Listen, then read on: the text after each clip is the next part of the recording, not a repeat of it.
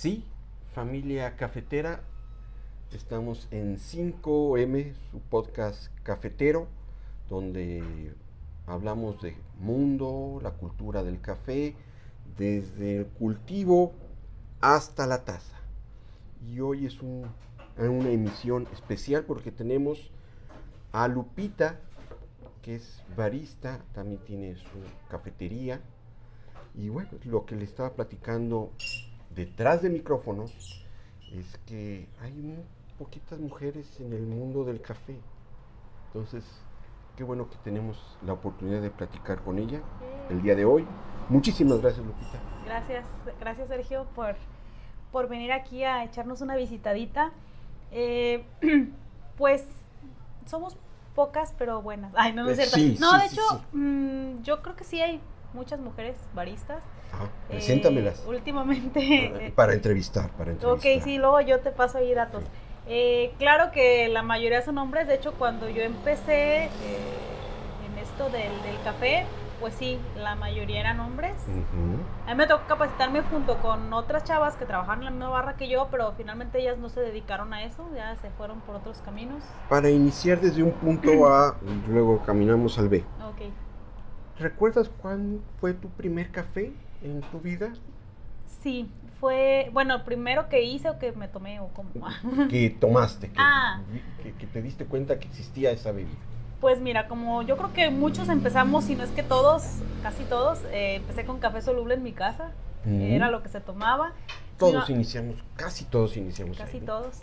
Sí, mi mamá nos daba el café pintadito, nos calentaba la leche y así súper poquito, ¿no? Porque no era para niños. claro, claro. Este, y yo después iba creciendo y le iba echando más y me gustaba.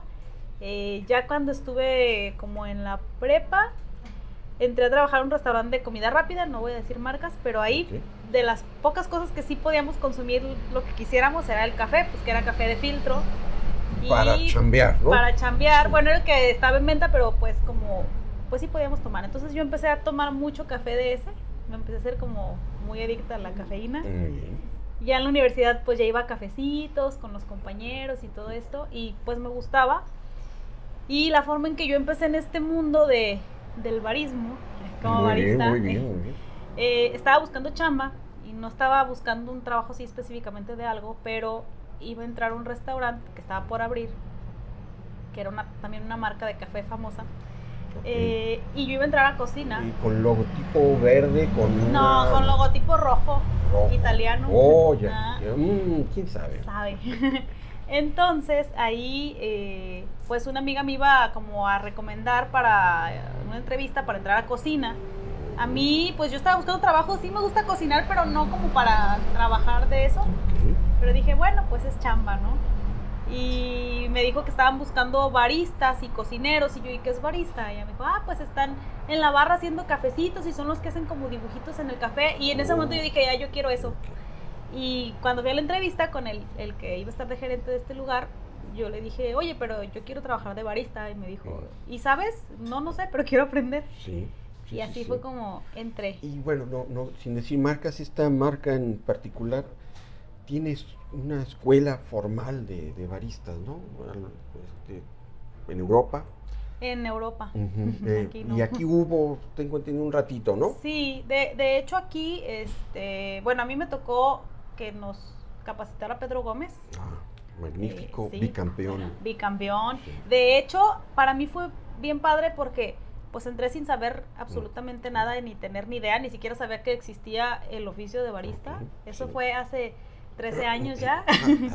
un ratito. Empezaste a los 8. Eh, sí, básicamente. Eh, y pues Pedro nos, pues nos enseñó a usar la máquina, a lo básico. Y pues nos platicaba de las competencias, que él había sido bicampeón. Entonces para mí fue así como, wow, existe todo un mundo de... Claro, claro. En, en esto, pues yo no tenía idea y para mí fue como abrirme ese panorama, se me hizo bien padre. Y desde entonces me enamoré así como de, del café. Me gustaba estar preparando café, me gustaba pues ahí en la máquina de espresso. Y eh, ya viviste la experiencia del café desde la barra, presentando distintas bebidas de café, eh, un, solo grano, porque esta marca pues nada más tiene un solo perfil. Y después de tu trayecto de barista, pues bueno, has tenido eh, pues, contacto con distintas bebidas. Sí. Y ahorita como barista, ya, ¿qué bebida ya dices? Ya no quiero preparar ese tipo de bebidas. Ya este, es- estoy cansada de que me pidan el maquiato doble eh, con leche de panda No, y chispitas de chocolate. no, realmente, fíjate que te voy a contar algo muy chistoso y creo que la tendencia ahorita de los baristas a lo mejor me, me pueden crucificar, no sé. Ahorita que están muy de moda el brew bar, Ok. me gusta, o sea, son bebidas muy ricas, me gusta tomar bebidas de brew bar, pero a mí personalmente como que tengo una conexión especial con la máquina de espresso. Ujú. A mí me gusta mucho trabajar con la máquina de espresso. Si a mí me dices entre preparar un Chemex y preparar unos espre Ay, perdón, unos expresos, yo Ujú. prefiero preparar espresso. A mí, digo, cualquier preparación en la máquina de espresso, digo, es un gusto muy personal. Para la familia cafetera que no Ah. tenga eh, al- a, a- eh, a la mano el término de brew bar, brew bar es una barra que se, espeli- se especializa en distintas formas de extracción. Así es. de filtrado o también café con extracciones este, de, de- de inmersión. Así es. Estoy- estoy- Sí, sí. muy bien. Y actualmente en tu barra tienes tanto la máquina de espresso como distintos métodos. Sí, Y también en, en tu cafetería, pues ahora sí que se han independizado. No nada más eh, tienen la barra de, de café, sino tienen un tostador. sí, Son tostadores y son barra de café. así es. ¿Cómo ha evolucionado el negocio como para que ya las cafeterías puedan tener su tostador? Pues tiene que ver con pues esta cultura del café que ha estado creciendo. Cuando yo empecé, eh, estaba, est- iba muy bien la cultura del café en cuanto al espresso, en cuanto eh, que la gente ya, ya estaba dejando un poquito el café soluble. Eh, y esto se ha ido transformando, pues yo he visto al paso de todo este tiempo, es primero pues interesarte por una buena preparación, ¿no? Que es un primer paso, ¿no? Y después, eh, pues todos los baristas o toda la gente que estamos en este medio hemos querido ir más atrás, o sea, ok, ya tengo mi grano y ya lo sé preparar muy bien para ofrecer una buena taza, pero ¿qué hay detrás de eso? ¿Qué hay eh, antes de que se tueste? ¿Qué hay en el campo? O sea, es como mirar un poquito a todo el proceso. La trazabilidad La del grano. Exactamente, la trazabilidad. Entonces, en ese, en ese querer ofrecer algo mejor en una taza, pues eh, creo que muchas barras están haciendo lo mismo, optar por tostar eh, para tener esos procesos pues controlados y de alguna manera saber qué le estás ofreciendo a tu cliente.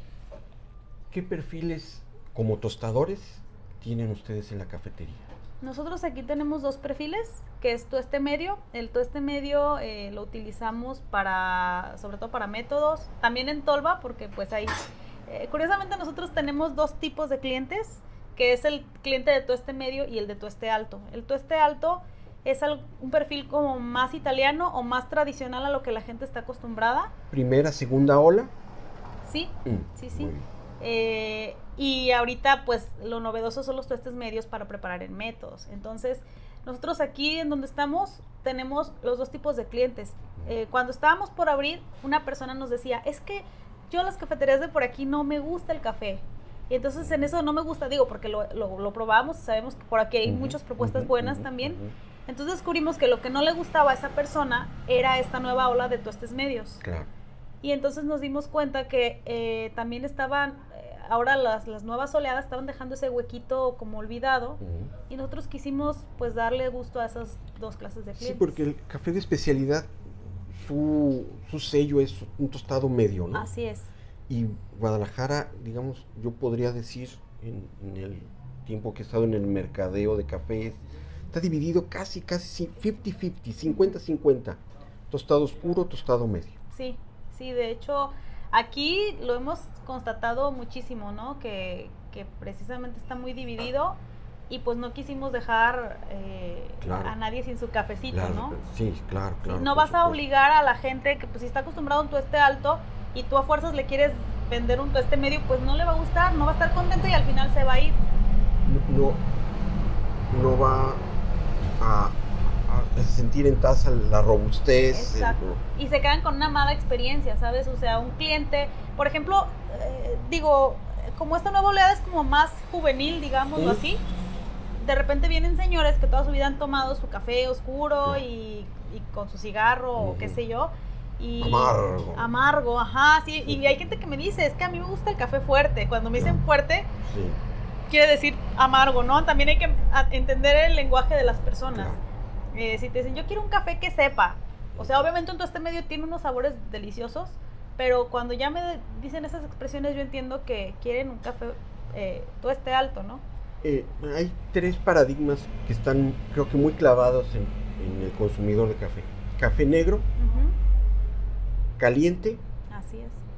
Y este, pues digamos que, que, ya no me acuerdo la tercera. negro, caliente y este y amargo, y negro, amargo, o sea, sí. El negro como color, caliente de temperatura y amargo de sabor, o sea, que, casi astringente. Así es.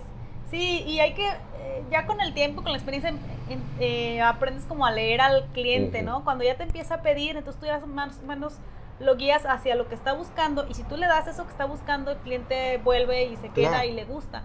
Entonces, eh, en eso de leerlo, cuando me dicen esas cosas, eh, pues si lo quieren muy caliente, pues se lo damos muy caliente, no hay problema. El chiste es que, que, las personas se queden contentas, que lo disfruten, porque finalmente lo que yo siempre digo es que uno como barista es un servidor, digamos, y lo, eh, la misión, digamos, de un barista, sí, trabajar con el café es muy bonito, pero que al final la persona que se toma tu taza lo disfrute que sea para él una experiencia agradable, porque cualquier persona se puede preparar un café en su casa y pues da igual, ¿no? Pero la persona que va a un lugar a tomarse un café es porque quiere una experiencia agradable, entonces lo que buscamos es eso, que...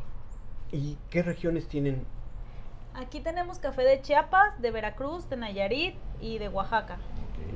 Las, pues prácticamente las regiones sí. top de, del país. Así es. Eh, en una mini sección que quiero ir implementando en en las entrevistas es la sugerencia del barista. Lupita, ¿qué le podemos sugerir a la familia cafetera? Como bebida, con, grano, con un tostado, para invitarlos aquí a tu cafetería. Pues les sugiero que vengan y pregunten, porque muchas veces la gente eh, le da miedo preguntar y a veces pueden llevarse una mala experiencia porque dicen, dame lo que a ti te guste y a lo mejor lo que a mí me gusta no es lo que le gusta al cliente. Entonces, que no les dé miedo preguntar. Todas las dudas que tengan, aunque sientan que es lo más tonto o más obvio del mundo, no importa, que pregunten. Y pues de esa manera podemos darles eh, como en el, en el punto exacto que ellos quieren. Porque tienen un abanico de opciones que puede, puede agradarles a un gran número de personas. Ahora, la pregunta de los 64 mil. ¿Cómo se llama? ¿El lugar? ¿Tu cafetería? Y la dirección. Ok, somos Cuántico Café, estamos en Morelos 1357A, es la pura esquina de Morelos y Emerson y estamos en un local amarillo con un jardín muy bonito afuera. Familia cafetera, ya saben dónde probar un magnífico café tostado por eh, la misma cafetería, hecho por ellos mismos. Muchas gracias familia cafetera. Gracias. Gracias Lupita por aceptar la invitación. Familia cafetera, síganos en Twitter arroba 5M Podcast 5 con letra.